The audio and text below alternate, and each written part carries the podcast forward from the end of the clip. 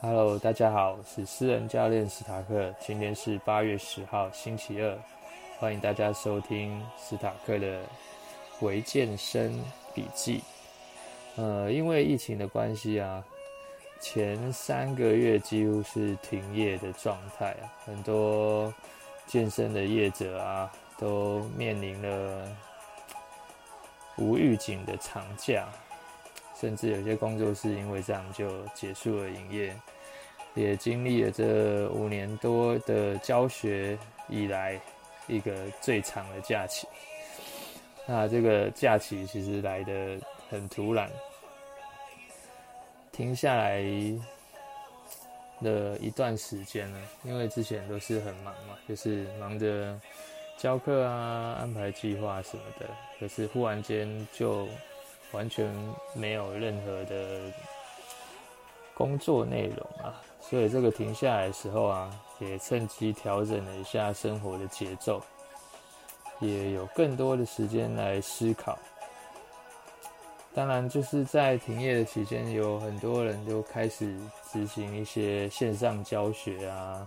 试着去维持大家的训练频率啊，还有一些教学的。手感啊之类的，也有中间史塔克教练也有跟一个平台尝试做一些直播的课程，但是其实大家都有一些优劣势。优点是它没有空间的限制，就是你在家里也可以看着一些影片做学习，但是因为是直播的嘛，所以你还是得配合那个时段。如果你跟不上的话，其实你也没办法把你的习惯稳定下来。后来其实也有跟很多人讨论说，看是不是用视讯教学。那约好时间，大家两边有空间，然后用影，就是一些视讯的软体啊、影像这样子去教学。当然，对于动作的调整。还有重训，它的危险性其实就比较难预防，因为你没办法去帮忙他做一些防护的动作。那动作调整也会有角度的关系，因为你镜头只有一个方向。那如果实体课程的话，是可以从很多角度，你可以环绕着看出一些细节，所以还是有一些落差，但是它就是。一个过渡性的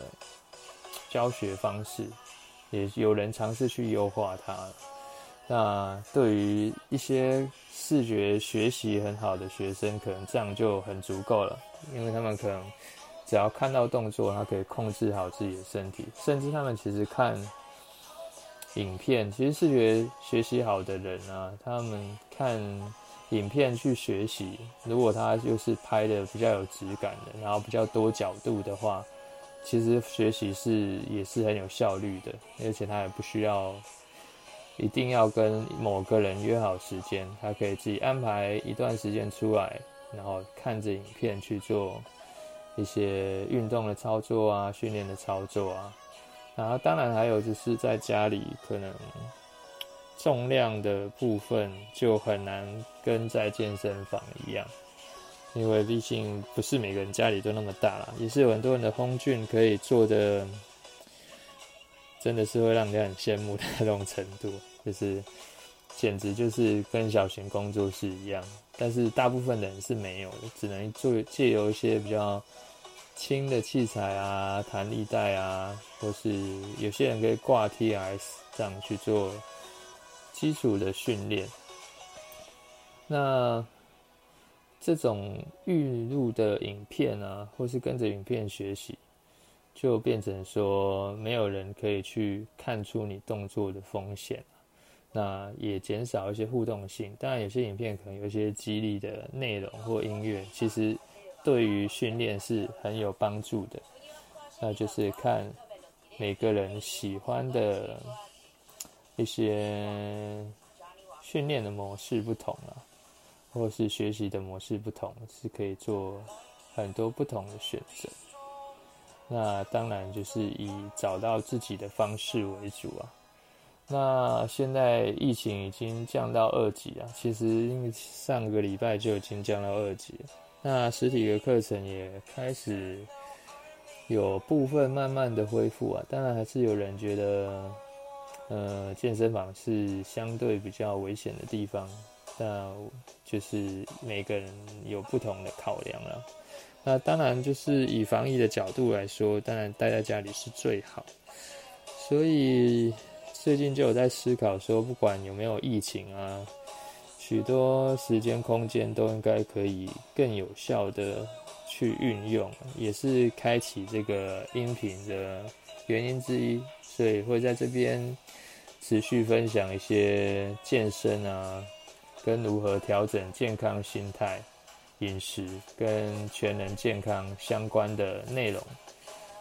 也是可以创造一些线上的互动啊。当然，就是如果你是一个健身的新手啊，就可以稍微听一些这种知识，然后去调整你的训练的内容。其实对于新手来说啊，有时候其实心态调整反而是更重要的。那也会在以后的内容做一些实际操作上面的分享，就是很多都是看线上课表啊，或是一些训练的影片，都比较少在讲这些啦。其实心态调整会使你的成功几率高非常的多。那之后也会固定更新，然后也会在。